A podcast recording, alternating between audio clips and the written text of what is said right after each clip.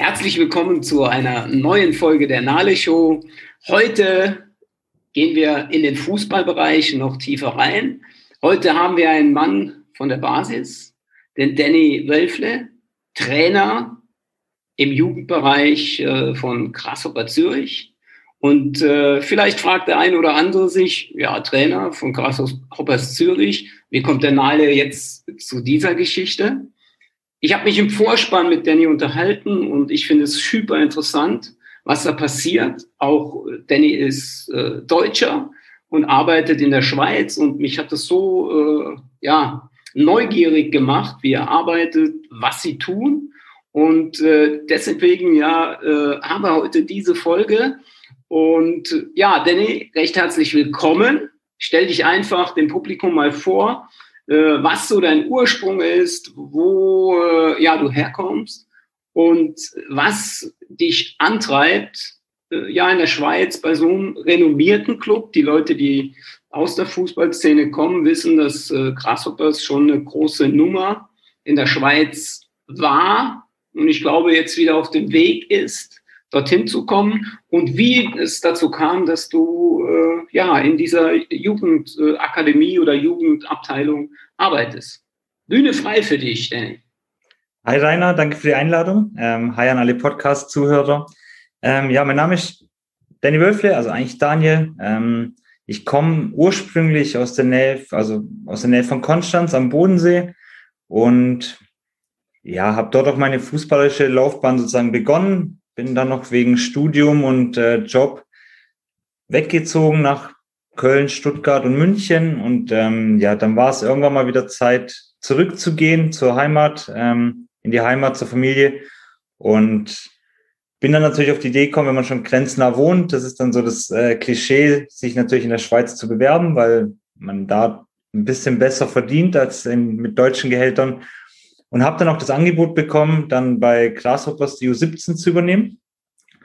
Ähm, habe mir dann auch ein, zwei Trainings angeguckt und dann relativ schnell entschieden, dass ich äh, das gern machen wollen würde, weil da schon viel Potenzial gesteckt hat oder ich habe relativ viel Potenzial in der Mannschaft gesehen.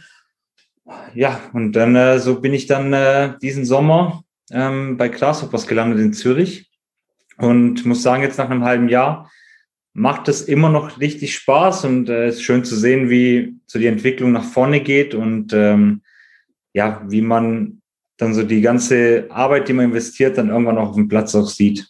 Mhm. Cool. Äh, was so, äh, ich sag mal, bei uns ja so, oder was wir immer versuchen im Podcast, wir wollen immer so ein, äh, Step machen, auch in das reale Leben. Ja?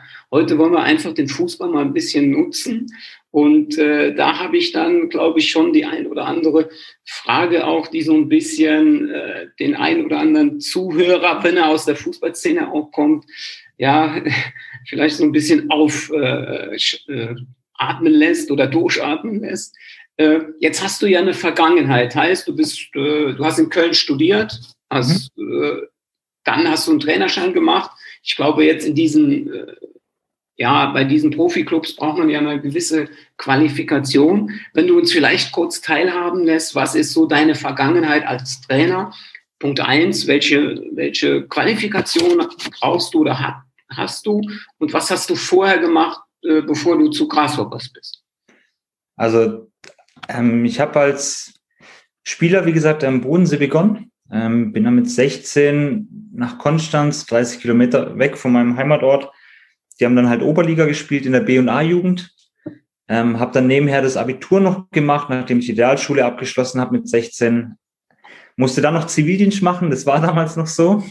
Ist schon ein bisschen her. Und bin nach dem Zivildienst und dem Abitur bin ich dann nach Köln, habe dort an der Deutschen Sporthochschule in Köln studiert. Hatte dann das Glück auch ähm, durch einen Kommiliton, ähm, der mich dann mitgenommen hat, so, der hat damals bei Bayer Leverkusen bei den Amateuren gespielt, hab, äh, bin dadurch auch da bei denen gelandet. Ähm, war eine super Zeit, muss man sagen. Das waren schöne anderthalb Jahre. Und ja, musste dann vom Alter her wieder raus. Also das war eine U23 damals, die gibt es leider jetzt nicht mehr, die Mannschaft oder die U23. Und dann war das Studium eigentlich auch kurz danach beendet. Bin dann wieder zurück und habe aber meine erste, also meine B-Lizenz habe ich schon gemacht, bevor ich nach Köln gegangen bin. Das war 2008, habe ich die B-Lizenz abgeschlossen im, beim Südbadischen Fußballverband und habe dann aber während dem Studium nichts, also keine Trainertätigkeit gehabt, habe die dann erst begonnen, als ich dann wieder zurückgegangen bin an Bodensee in die Heimat.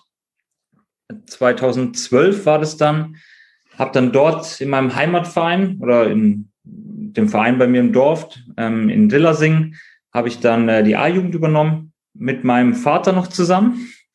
Also wir zwei haben da die A-Jugend gemacht, haben es noch geschafft, im ersten Jahr gleich aufzusteigen in die Bezirksliga, also die zweitniedrigste Liga eigentlich. Und äh, habe aber nebenher noch in der ersten Mannschaft dort gespielt, in der Verbandsliga.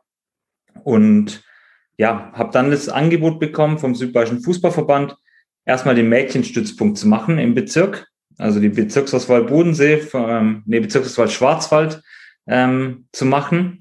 Hab das dann noch gemacht, zwei Jahre lang. Ähm, war ein super Einstieg, talentierte Mädels im Alter von ähm, 11 bis 14 und habe nebenher aber gleich noch die südbadische Auswahl als Co-Trainer gemacht im U16-Jahrgang damals, wo dann auch die ein oder andere jetzt in der Bundesliga gelandet ist, was mich äh, sehr stolz macht. Habe dann die Chance bekommen, bei mir mehr in der Nähe vom, ja, vom Elternhaus oder vom Wohnort besser gesagt, ähm, die Jungs zu machen am Stützpunkt für den Bezirk Bodensee ähm, im Südbayerischen Fußballverband und habe dort dann zwei Jahre ähm, den Stützpunkt auch gemacht, ähm, mit den Jahrgängen 2.3 und 2.5 damals noch. Und nebenher dann die U15 von Südbaden auch noch gemacht. Also ich habe relativ viel dann äh, fußballisch nebenher auch gemacht und investiert, weil ich einfach so viel wie möglich natürlich auch lernen wollte. Ähm, habe in der Zeit auch dann meine nächste Trainerlizenz gemacht, die DFB Elite Junioren Lizenz. Ähm, und ja, bin dann beruflich, weil das Studium, ich habe dann in Konstanz noch mal ein bisschen studiert nach Köln, bin dann vom Studium, äh, vom Job her, mein erstes Jobangebot war dann halt vom VfB Stuttgart ähm, in der medizinischen Abteilung, war dann dort zwei Jahre tätig. Das war eine super Erfahrung gleich nach der Uni. Ähm, da auf höchstem fußballischen Niveau natürlich auch mit Spielern zu arbeiten. Ähm, Habe ich kurz mal dazu, also das heißt, du warst beim VfB bei, bei den Profis, ja? Genau, also das war, da waren aber nicht nur die Profis da, sondern auch eigentlich alle Jugendspieler. Okay. Und noch von äh, verschiedenen Profi-Clubs aus anderen Sportarten waren die Spieler auch noch da. Also TVB äh, Stuttgart, die Handball-Bundesligamannschaft war dort. Ähm, die Handballerinnen von TuS Metzing waren zum Beispiel da. Die ein oder andere ja, Einzelsportlerin, wie jetzt aus dem Tennis oder sowas, war da die Volleyball-Bundesligamannschaft war da von Stuttgart. Also es war dann auch noch querbeet durchgemischt. Ja. Ähm, also nicht nur die Fußballer waren da, aber das war natürlich, das ist dann so eine Riege. Das macht natürlich richtig Spaß und Bock, da mit denen natürlich auch zu arbeiten. Auch wenn die natürlich verletzt sind, aber da dann zu sehen, was die für eine Entwicklung nehmen nach ihrer Verletzung in der Reha-Zeit, ist natürlich dann auch gut, wenn man da so ein Teil des Ganzen war. Wenn ich hier mal kurz, äh, bevor wir dann weiter zu deinem Weg gehen, äh, hier habe ich so zwei Punkte mir so, so, so eingeprägt. Punkt eins, du hast äh, natürlich äh, schon in jungen Jahren äh, Trainerarbeit gemacht, hast angefangen mit Mädels zu arbeiten. Ja, ich sag mal, jetzt waren die Mädels 11 bis 14 und die Jungs nachher waren dann, wie alt waren die? Äh, Stützpunkt war genauso alt. Ja. ja. Äh, Gibt es da einen Unterschied für dich, wo du sagst, es, es wird ja immer äh, ich vergleiche das, ja. Wir können da in die Wirtschaft gehen, wir können rausgehen. Ich bekomme es mit im Network Marketing, ja. Da sagt, da sprechen wir heute von Frauenbusiness, ne?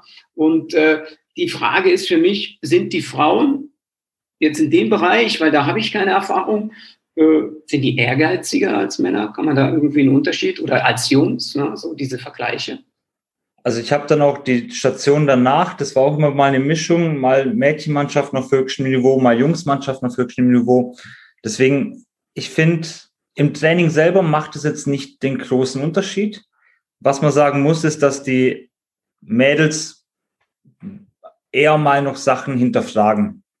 So, also Jungs, also jetzt in meiner Erfahrung war es so, die Jungs, denen hat man was gesagt, die haben es dann eher hingenommen. Die Mädels würden aber gerne noch eine Erklärung wissen, warum es so ist. Ähm, natürlich bringt es einen als Trainer weiter, weil man muss selber wissen, warum das so ist. Ja. Ähm, aber das ist ja okay, weil ich meine, im Endeffekt bleiben müssen das ja dann mündige Spieler auf dem Feld sein, die selber entscheiden müssen. Da kann ich nicht mehr helfen im Spiel, großartig in der Situation.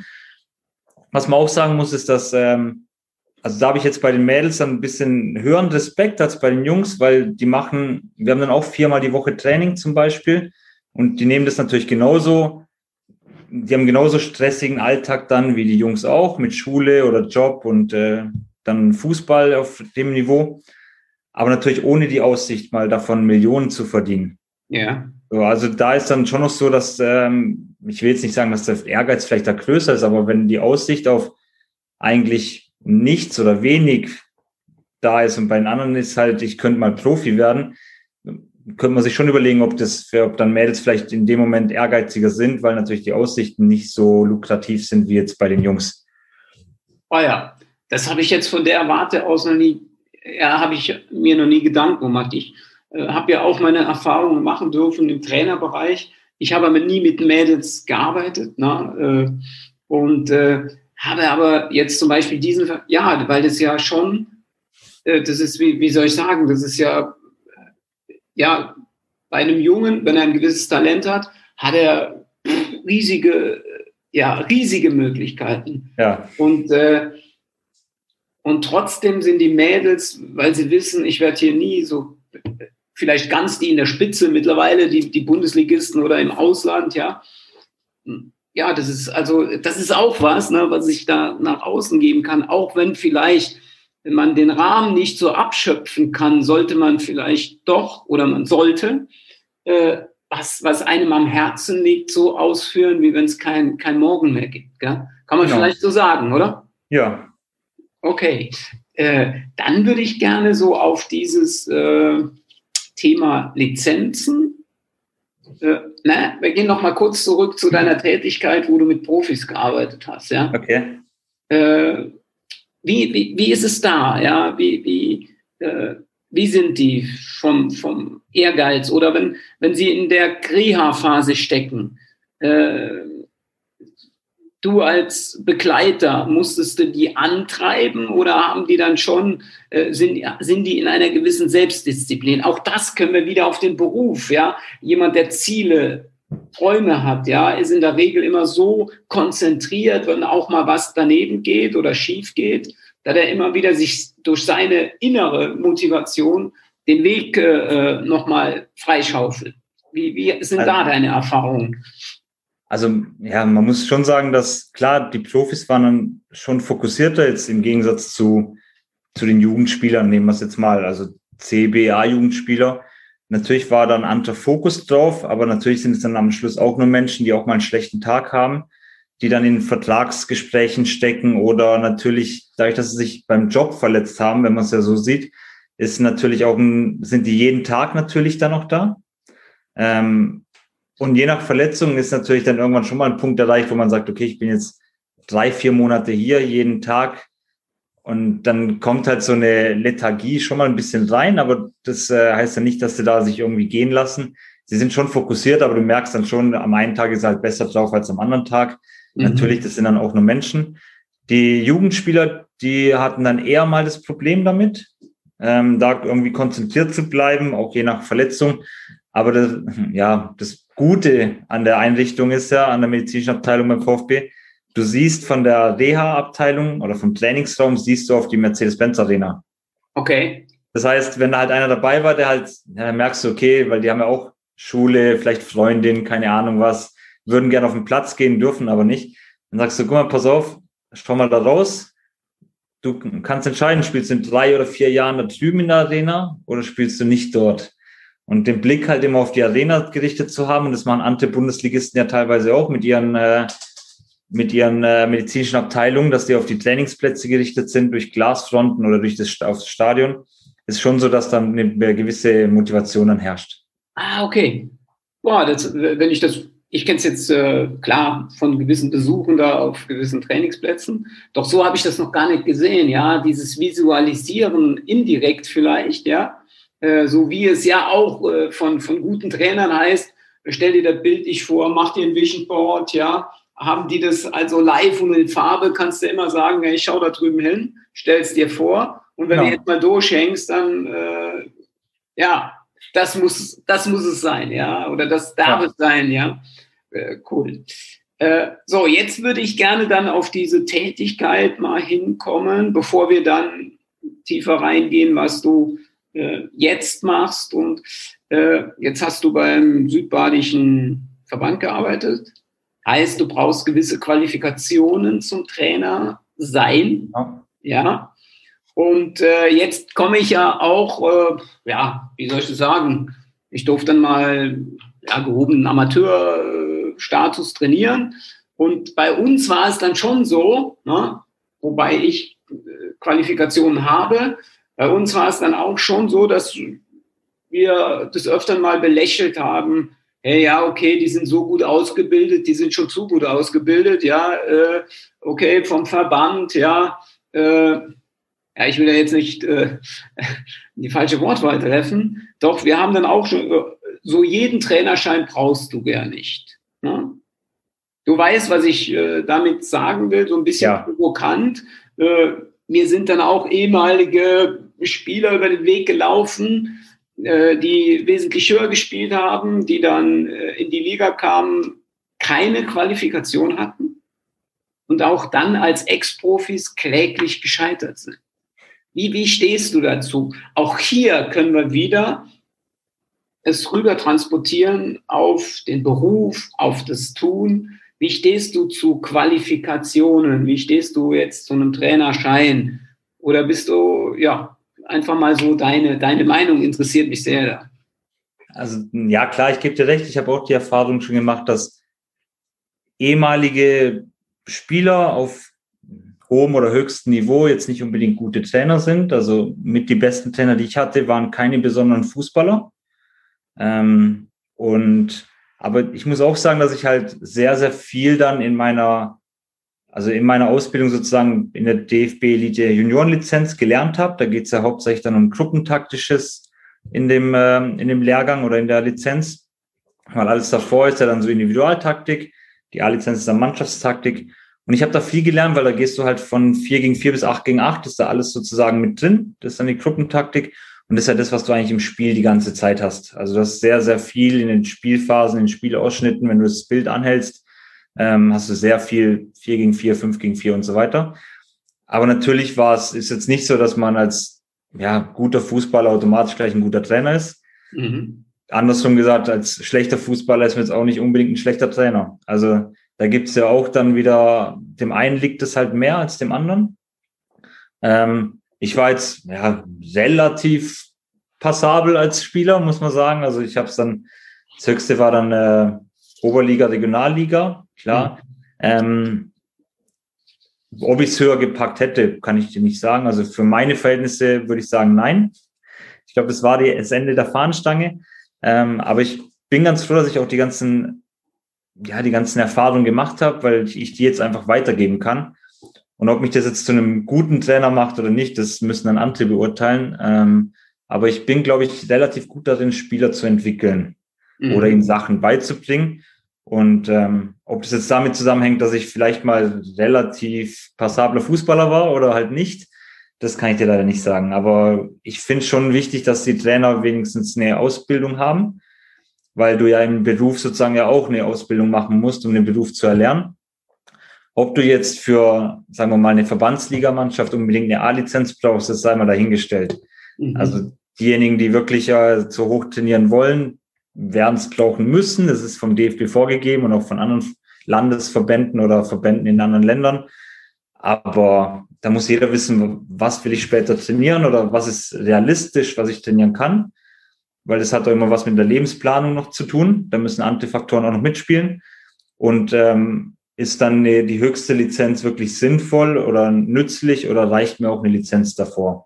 Mhm. Oder mache ich es einfach nur, weil ich noch mehr lernen will, bin aber glücklich damit, dass ich relativ weit unten an der Basis trainiere. Das ist ja auch okay. Aber wie gesagt, man braucht auch eine Ausbildung beim Beruf. Ja, äh, coole, coole Verknüpfung und, und, und sehr cool dargestellt. Äh, wenn wir jetzt äh, deine Selbsteinschätzung einfach nutzen und uns dann wirklich da bewegen, jetzt in dieses, äh, was du tust, mit den, mit den äh, Jugendlichen zu arbeiten, äh, jetzt kriegst du ja auch mit oder schon, schon früher mitbekommen, äh, wir erleben es ja immer, dass auch Eltern gerade in dem Sportbereich hinten dran stehen. Und äh, ich selbst bin Vater von zwei Jungs, ja. Äh, jetzt war ich, jetzt bin ich ehemaliger Trainer. Äh, klar, wenn ich dann schon mal zuschaue, dann muss ich mich selber auch äh, super, super zurücknehmen, stelle mich immer schön alleine, versuche das Ding aber wirklich äh, wegzulassen, ja. Jetzt hast du eine gewisse Selbsteinschätzung jetzt hier äh, offengelegt. Wie siehst du das heute? Äh, die sollten sich vielleicht, ich, ich fasse es mal so zusammen, sollten wir als Eltern vielleicht mehr die Kinder schon ja sich jetzt in der Form selbst überlassen, äh, weil ja, der Druck von außen, ich glaube, das können wir auch von der Schule sehen oder auch von der Ausbildung, dass wir die Kinder nicht so sehr unter Druck setzen. Oder wie, wie siehst du das? Wie kriegst du sowas mit? Ja, weil ich immer den Eindruck habe, egal wo es jetzt ist, hey, mein Kind muss jetzt Abi machen, mein Kind muss dies, dies, dies. Ja, äh, oder mein Kind muss jetzt auch äh, im Fußball ganz weit oben sein. Ja, obwohl es vielleicht es gar nicht so will von innen heraus das Talent auch gar nicht hat, nur weil es in meinem Kopf drin ist als Elternteil. Ja, wie stehst ja. du zu dem Thema? Ähm, also klar, das glaube ich wie bei allem eigentlich. Ähm, du musst eine gewisse, also klar, so ein bisschen Druck von außen schadet ja nicht, so ein kleiner Arschtritt sozusagen. Aber ich würde halt sagen, der größte Teil muss eigentlich die intrinsische Motivation sein. Ähm, weil wenn ich das jetzt nicht unbedingt machen will, dann wird das auch niemals so gut werden, wie sich vielleicht dann auch der, der Papa, die Mama oder wer auch immer sich das dann vorgestellt hat. Also jetzt einen Beruf zu ergreifen zum Beispiel, den ich eigentlich gar nicht machen will, der vielleicht gar nicht in meinen Fähigkeiten auch liegt, wo ich in anderen Bereichen vielleicht auch einfach besser bin oder einfach motiviert oder interessierter, weiß ich nicht, ob man dann den Job einfach auch dann 40 Jahre lang gut macht. Ähm, genauso dann beim Fußballer, wenn das Kind wirklich talentiert ist, klar kann man dann bisschen so reinschubsen, wobei ich dann eher sage, okay, die Eltern sind dann eh sowieso eingebunden, weil wie kommt jetzt der 13-Jährige zum Training zum Beispiel, wenn das Heimatdorf zum Beispiel nicht so hoch spielt und er hat die Möglichkeit, 20, 30 Kilometer weiter höher zu spielen und seine Entwicklung weiterzubringen, dann muss der Papa zum Beispiel fahren, nach dem Arbeiten noch oder zu den Spielen fahren und so weiter. Vielleicht kommt dann im Alter von 11, 12 noch das Auswahltraining dazu, da muss man auch wieder hinfahren. Ähm, also da ist schon okay, dass die Eltern dann sozusagen ein bisschen dahinter sind, so. Aber ich würde jetzt nicht sagen, dass man da jetzt nur, weil der Papa oder die Mama jetzt nicht professionell in ihrer Sportart irgendwie was erreicht hat oder knapp gescheitert ist wegen Verletzungen, dass da der Junge das jetzt alles sozusagen das Leben vom, vom Papa leben muss oder von der Mama leben muss oder vom Onkel oder wer auch immer. Ähm, sondern ich glaube, das war so bei mir halt, also klar, mein, beide meine Eltern sind El Trainer gewesen, haben beide Fußball gespielt. Das war aber nie so, dass sie mich jetzt unbedingt gedrängt haben, ich muss jetzt höher wechseln, ich muss jetzt Sport studieren in Köln oder sonst irgendwas. Das war immer so aus meiner eigenen Motivation heraus. Und ähm, ich glaube, dann erreicht man schon mehr, als wenn jetzt jemand da so ein bisschen schubst. Mhm. Ein kleines bisschen ist okay, aber jetzt nicht, äh, ich mache dir die Tür auf und schubst dich durch die Tür rein und äh, du machst es jetzt einfach mal. Ja, okay. Wie ist da, äh, äh, wie ist da deine Erfahrung? Äh, hast du, wo siehst du den Weg der Eltern? Ist, glaube ich, schon wichtig auch mal, dass so ein Trainer wie du, der da wirklich jahrelang an der Basis arbeitet äh, im Leistungssport, äh, wie, wie ist da so deine Erfahrung? Äh, musst du auch schon mal Eltern zurückpfeifen oder ist es gleich äh, so geregelt in den Clubs oder wie jetzt bei Grasshoppers, dass, dass die einen Sicherheitsabstand haben müssen? Also gut, das war jetzt in meiner Erfahrung war es, also ich glaube, es kam ganz am Anfang schon mal vor, dass da motivierte Eltern waren. Vielleicht zu motiviert, muss man auch sagen. Aber jetzt im Großen und Ganzen ist eigentlich, weil es dann auch Jahrgänge sind oder Altersgruppen. Da fährt man das Kind zum Training und holt es zwei Stunden später wieder ab. Und äh, beim Spiel ist dann eh so, dass äh, die Spieler dann automatisch schon in so einem Tunnel sind, was ich dann auch gern bevorzug und äh, nichts mehr großartig mitkriegen. Natürlich, ich war als Spieler selber jemand, der hat immer so den Blickkontakt zum Papa gesucht als Jugendspieler. aber mein Papa war jetzt niemand, der jetzt ähm, die ganze Zeit reingerufen hat, sondern es ging eigentlich mehr so über eine Zeichensprache hinaus. Ähm, so kurze Zeichensprachenkommandos, kann man es mal so sagen, um dann zu wissen, okay, ich müsste ein bisschen mehr machen oder es ist okay, wie es läuft, weil von außen hat man immer einen anderen Blick. Sowas ist dann schon okay. Also wenn das jetzt Spieler von mir wären, die sowas dann mit dem Papa, mit der Mama haben, da kann man, sagt man jetzt ja nichts. Aber mhm. ähm, ist schon schon so geregelt, dass die Eltern auch bei beim Auswahlturnieren und sowas schon hinter einer Absperrung sind, also hinter der Bande. Klar rennen die Kinder dann zu ihren Eltern zwischen Spielen und vorm Spiel, nach dem Spiel. Aber das ist jetzt nicht so, dass ich jetzt erlebt habe, dass die während dem Spiel komplett ähm, ja, übermotiviert waren und äh, ja, fast aufs Feld gerannt sind, wie man es auch schon in den Medien gelesen hat oder gesehen hat. Das okay. kam jetzt noch nicht vor. Ja. Okay, dann lass uns jetzt mal einsteigen jetzt auf deine äh, jetzige Tätigkeit und äh, da habe ich natürlich schon, ja, ich habe ja äh, oder du sagst es mir, äh, hey, in der Schweiz können wir im Moment, hier in Deutschland ist ja äh, sozusagen schon ein gewisser Stop, ja. ja. Und äh, da habe ich halt, ja, wie sieht es aus bei dir, die tägliche Arbeit im Moment durch diese herausfordernde Situation, ja, mit Corona? Und äh, für mich so eine, auch so eine kleine Ableitung zu sagen, hey, wenn ich doch da so ein bisschen flexibel bin, auch als Trainer, äh, kann sich ja mein Spieler auch sehr viel abschauen und sagen, hey, mein Trainer, der will wirklich immer trainieren, will das Beste aus mir rausholen. Wie ziehen da deine Spieler mit oder gehen die schon mal hin und sagen, hey, äh, Danny, äh, vielleicht in der Schweiz nicht mit diesen ganzen Vorkehrungen, aber wir haben Corona, ja. Wie ist da so die Erfahrung?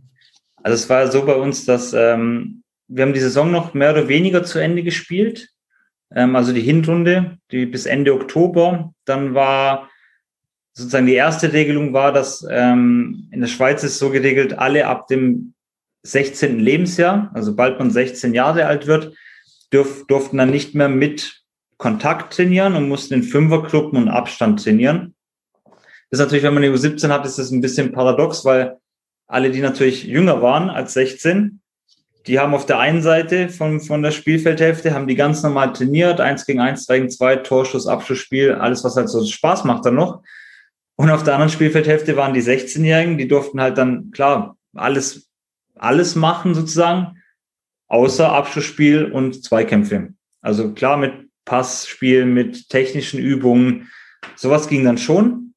Aber natürlich guckt man dann als Spieler, wenn man 16 ist, immer mal rüber, paar Meter weiter und sieht dann, gut, die ist vielleicht einen Monat jünger als ich, die darf aber Zweikämpfe machen und darf ein Abschlussspiel machen.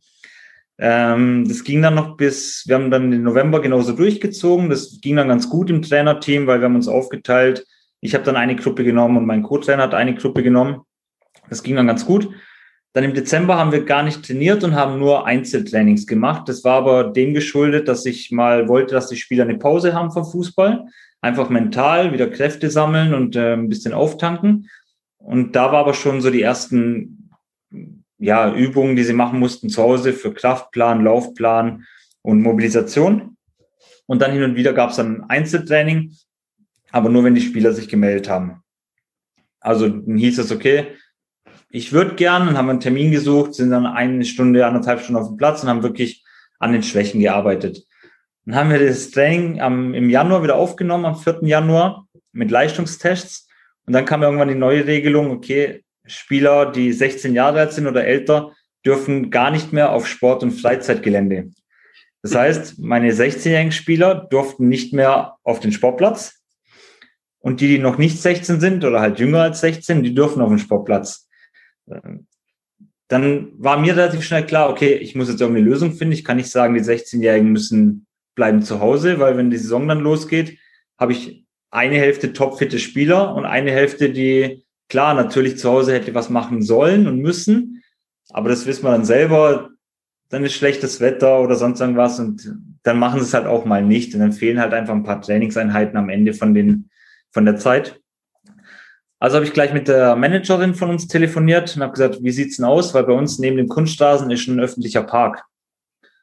Ähm, hat sie gesagt, ja, wie ich mir das vorstelle. Ich meinte, ja gut, da gibt's Grünflächen, da gibt's Treppen. Ähm, ich könnte doch eigentlich auf die Grünfläche gehen, nehme mir dann ein Minitor mit und mache mit denen ganz normales Passspiel, technische Übungen, was man halt sonst auch gemacht hätte auf dem Rasenplatz oder Kunstrasenplatz bei uns auf dem Gelände. Ähm, nur halt mit Abstand weiterhin, weil an sich jedes Passspiel hat mindestens anderthalb Meter Abstand. Und dann hat sie gemeint, ja, das ginge schon. Ich habe mir dann im Internet auch rausgesucht, was genau zählt als Freizeitanlage. Zählt dann öffentlicher Park dazu oder nicht? Es stand nicht drin, weil das ist dann nur so geregelt. Ein Zoo ist zum Beispiel eine äh, Freizeitanlage und so weiter. Ist okay. Jetzt ist es halt so, dass wir aufteilen, haben dann aufgeteilt, dann bin ich zum Beispiel mit der einen Gruppe auf dem Feld, auf dem Sportgelände, macht ganz normales Training und der Co-Trainer geht mit dem ältesten Jahrgang, geht da ja aus dem aus der Umzäunung raus vom Sportgelände, geht in den öffentlichen Park und macht mit denen dann Sachen. Also wir nehmen dann Bälle mit Hütchen, ein Minitor und wir spielen dann auf, äh, auf den Grünflächen. Das ging jetzt bisher noch nicht, weil natürlich der Schnee da lag. Ja. Aber so ist halt der Plan, weil durch das Flutlicht am Kunstrasen hätten wir noch einigermaßen Beleuchtung sogar im Park. Mhm. Ja, äh, auch hier nochmal, äh, das kann man, äh, ich versuche wirklich auch im Podcast immer wieder Verbindungen zu, zu anderen Themen, ja. Du könntest ja jetzt auch sagen, okay, wir haben Corona, äh, Gedanken mache ich mir jetzt mal nicht, äh, mhm. beschäftige vielleicht die Kinder notgedrungen oder die Jungs, ja.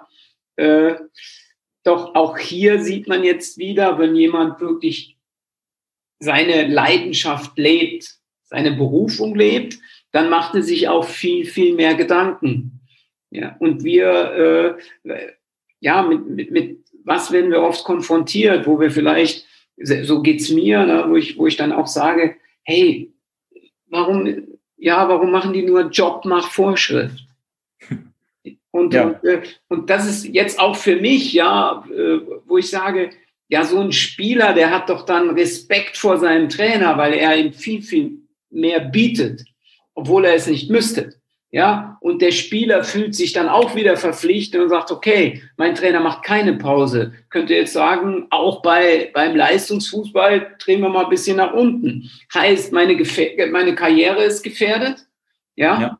Und, und äh, äh, diese, ja, mein Ziel ist gefährdet, dass ich vielleicht doch nicht in den Profifußball komme, weil der Danny sich keine Gedanken macht. Ne? Und so kann man ja wirklich sagen, und so geht's ja auch äh, da draußen in Ausbildungsberufen, wenn wir vorangehen, dann finde ich, egal welche Generation es ist, sind die äh, Jungs und Mädels heute genauso ver verlässlich, wie wir das waren. Ja, jetzt bin ich ein bisschen älter und äh, ich kriege ja oftmals mit so dieses, hey, früher war alles besser. Und ich sage ganz brutal danach raus, früher war gar nichts besser. Es war nur anders. Ja, es war einfach ja. nur anders. Ja, und äh, ja, und äh, auf dieses Thema will ich äh, jetzt äh, einfach, wir gehen jetzt mal so langsam auf die Zielgeraden des Gespräches, will ich das nutzen. Einfach mal die Frage an dich, wirst du damit auch konfrontiert, dass vielleicht irgendwelche Leute außerhalb zu dir sagen, ja, Danny, alles gut, was du da machst und alles toll. Doch früher konnten die Jungs waren besser im Fußball. Die waren verlässlicher. Ja, wie, wie ist da deine Erfahrung? Also gut, ich kann es mit vergleichen mit, ja, sagen wir mal, meiner Jugendzeit. Ähm, da würde ich jetzt aber nicht sagen, gut, da können wir jetzt nochmal unterscheiden, ist man jetzt in einem Club oder in einem Verein mit einer Mannschaft, die wirklich im Leistungsfußball spielt, oder sind wir wirklich, wirklich an der Basis, ähm, sagen wir, Kreisliga, Bezirksliga? Da, ich glaube, das macht nochmal einen Unterschied, natürlich. Ähm, kann schon sein, dass dann die Spieler an der unteren Basis vielleicht auch mal eher mal ein Training sausen lassen als jetzt bei mir. Ähm, wo ich dann halt natürlich auch sage, okay, es gibt natürlich auch manche oder Spieler, die da auch nicht in, bei einem leistungsbezogenen Mannschafts- oder Fußballtraining vielleicht auch mal eher was sausen lassen. Gut, liegt es jetzt am Spieler oder liegt es am Training selber? Aber ich muss sagen, dass die Spieler jetzt nicht unbedingt ich würde sagen, die sind genauso verlässlich, wie ich als Spieler war oder so wie ich das in meiner Jugendzeit erlebt habe. Was ich aber sagen muss, ist halt, äh, also ich glaube, wenn meine Jugend, also ich in dem Alter mit 16 gegen die jetzt 16-Jährigen, also wir würden, glaube ich, technisch nicht, nicht herausstechen. Also da sind die Spieler schon sehr gut geschult worden. Ähm, technisch gesehen sind die natürlich einiges weiter, als das ich und meine Freunde jetzt früher waren. Was ich glaube auch äh, damit zusammenhängen lässt, ähm, durch Social Media und so weiter kriegst du natürlich jetzt auch viel besser noch irgendwelche Sachen von irgendwelchen Profis, wie jetzt Cristiano Ronaldo natürlich aufs Handy, aufs Tablet oder sonst irgendwas und kannst es natürlich noch besser sehen. Ich hatte natürlich auch mit YouTube, das war, konnte ich mir auch Sachen anschauen mit Okocha und sowas. Aber natürlich war die Fülle jetzt nicht so da, wie es heutzutage ist. Ähm, aber ich würde trotzdem sagen, die Spieler sind jetzt auf das, was ich jetzt in meiner Erfahrung habe bei den ganzen Trainerstationen, waren die trotzdem immer verlässlich, waren trotzdem immer da. Und äh, ja, also die Trainingsbeteiligung jetzt bei mir war eigentlich immer gut. Auch, auch da ey, völlig spannend. Ne? Jetzt bin ich äh, ja wirklich eine andere Generation. Ne? Und ich wurde auch, äh, ja, was habe ich trainiert? Fünfte, äh, ne, sechste Klasse, also Verbandsliga, ja. Und äh, dann natürlich auch schon mit äh, viermal die Woche Training plus. Äh, doch da hast du manchmal rausgehört, so von den ehemaligen, ey, wir waren viel besser. Ne? Obwohl die nie das Level hatten, also so hoch, also in dieser Klasse so ja. hoch, so, so gut gespielt, ne? auch von, von, den, von den Punkten. Wo ich gesagt habe, hey, guckt euch mal die Jungs an, ja. Die haben heute einen Körper, einen Body, die laufen viel, viel schneller, auch in diesen Ligen und, äh, und müssen dann den Ball noch spielen, ja. ja. Äh, wenn wir einfach speziell auf dem Fußball sind. Und so will ich es auch wieder rüberbringen auch im, im Ausbildungsbereich, denke ich, äh, oder auch in diesen Studienformen, hey, es ist einfach nur anders. Und ich glaube, wir können, äh, ja, es steht uns in meinen Augen nicht zu, dass wir so bewerten, dass es heute keine gute Azubis mehr gibt, dass es heute keine äh, äh verlässlichen Jugendlichen mehr gibt, so wie du es eben gesagt hast, und das möchte ich einfach da auch den Aufhänger finden. Du hast keinen Schwund im Training. Es hat, glaube ich, nicht nur damit zu tun, dass du im Leistungsbereich bist, sondern du bietest was an. Das sollten wir uns alle äh, einfach mal auf die Fahne schreiben. Wir müssen auch was anbieten, performen, dass uns die Menschen dann wirklich auch hinterhergehen und von uns begeistert sind, ja. Klar, wenn du natürlich jetzt mal auf eine Schule bezogen, du gehst natürlich als Schüler viel lieber in einen Unterricht, wo du sagst, okay, der Lehrer macht einen guten Unterricht, als wenn du sagst, okay, ich muss jetzt wieder in das und das Fach rein, ist ja egal, was für eins ist, da hat jeder seine eigenen Favoriten, aber du weißt ganz genau, okay, der bringt es halt so trocken rüber, dass ich kurz vorm Einschlafen bin, jetzt übertrieben gesagt, dann ist halt natürlich schwierig, da sich noch zu motivieren, in den Unterricht zu gehen und noch aufzupassen, wenn natürlich der Unterricht lebendig ist, oder das ist ja dann bei der Ausbildung ja genau das Gleiche oder im Job, ähm, wenn das natürlich interessant gestaltet wird, auch äh, gut gestaltet wird, beziehungsweise man einfach auch motiviert wird, sozusagen, dann ist man natürlich auch ganz anders bei der Sache dabei. Das macht jetzt auch keinen Unterschied, ob ich dann Trainer oder äh, Spieler bin. Ich muss genauso motiviert ins Training gehen wie mein Spieler auch. Natürlich muss ich jetzt nicht gegen den Ball treten noch und äh, laufen, aber wenn ich natürlich am Seitenrand stehe und natürlich kurz vorm Einschlafen bin, sagen wir es mal so, wie soll dann der, der Spieler das Beste aus sich rausholen? Gut, sehr, sehr gutes Statement, genau. Äh, jetzt würde ich dir gerne so, bevor wir das Ganze abschließen, mal ja die Frage stellen, was gibst du äh, einfach mal so als Tipp generell raus äh, äh an, an die Jungs, na, die jetzt äh, oder Mädels, die ganz nach oben im Fußball wollen? Und was gibst du grundsätzlich als äh, Abschluss den Menschen mit auf den Weg, äh, ja, wie sie, wie sie gewisse Leistungen abrufen können? Weil du bist ja jemand, der äh, die Facetten wirklich oder die, die Bereiche auch bedient, ja, ob das jetzt in deiner Tätigkeit dann in, in so einem äh, ja, Reha-Zentrum war oder in einem äh, Profi-Zentrum, wo die, wo die Jungs verletzt waren. Äh, ich denke, wir können das vergleichen, so für die Gesellschaft auch. Was gibst du den Menschen für, für, für, für einen Tipp? Wie, wie soll es weitergehen? Äh, auch im Hinblick mit Corona. Ja, äh, was würdest du, dein Motto, ich nenne es mal so zum Abschluss, dein Motto? Oh, gute Frage. Also ich glaube, wir haben ja alle mal angefangen, zum Beispiel mit Fußballspielen, weil es uns Spaß gemacht hat. Ähm, wenn ich den Spaß jetzt nicht hätte, immer noch nach all den Jahren als Spieler, trotz auch mal Höhen und Tiefen mit Verletzungen und Titeln und so weiter, ähm, und auch die ganzen Trainerstationen, wenn mir das keinen Spaß gemacht hätte, dann hätte ich das wahrscheinlich auch nicht fortgeführt. Also irgendwas zu finden, was einen wirklich Spaß macht, wo man sagt, okay, das erfüllt mich, ich mache das gerne, so, dann ist es auch egal, ob man dafür viel Zeit investiert, weil die Zeit kommt einem einfach nicht so lang vor, wenn man etwas macht, was einem wirklich erfüllt und was einem wirklich Spaß macht. Und so geht's mir halt. Ähm, das war jetzt bei allen Stationen so, egal ob es im Verbandswesen war oder als ich dann in der U17 Bundesliga in Stuttgart war oder bei Unterhaching oder jetzt bei Zürich. Es macht halt richtig Bock, jeden Tag ins Training zu gehen und auf den Platz zu kommen. Da ist halt auch so, wenn ich auf dem Platz stehe, dann ist es wirklich so, dass ich das wie so, ich komme dann runter. Also du hast ja natürlich einen stressigen Alltag mal, das gibt's. Aber wenn ich auf dem Platz stehe und dann Training gebe, dann komme ich runter, weil es einfach mich entspannt, aber lustig gesagt, wenn man natürlich auf dem Platz steht, weil es ja keine Entspannung an sich, dann schon irgendwo positiver Stress. Aber es macht richtig Bock. Und ich glaube, das ist, kann man auf jeden Lebensweise beziehen. Wenn ich was gefunden habe, was mir wirklich taugt, was, was mich antreibt, was Bock macht, was, worauf ich Lust habe, dann sollte man daran so lange da bleiben, bis man halt, solange man die Lust hat. Natürlich gibt es auch mal schwere Tage. Natürlich gibt es auch mal eine schwere Zeit, egal ob man verletzt ist oder sonst irgendwas. Aber man hat irgendwas immer mit Spaß angefangen, weil man Lust drauf hatte. Und ich glaube, da sollte man dann schon dran bleiben, auch wenn es mal einen regnerischer Tag gibt und man einfach nicht so den Bock hat und es auch mal schlechte Zeiten gibt. Aber wenn man dadurch äh, irgendwo eine Erfüllung hat, immer dranbleiben.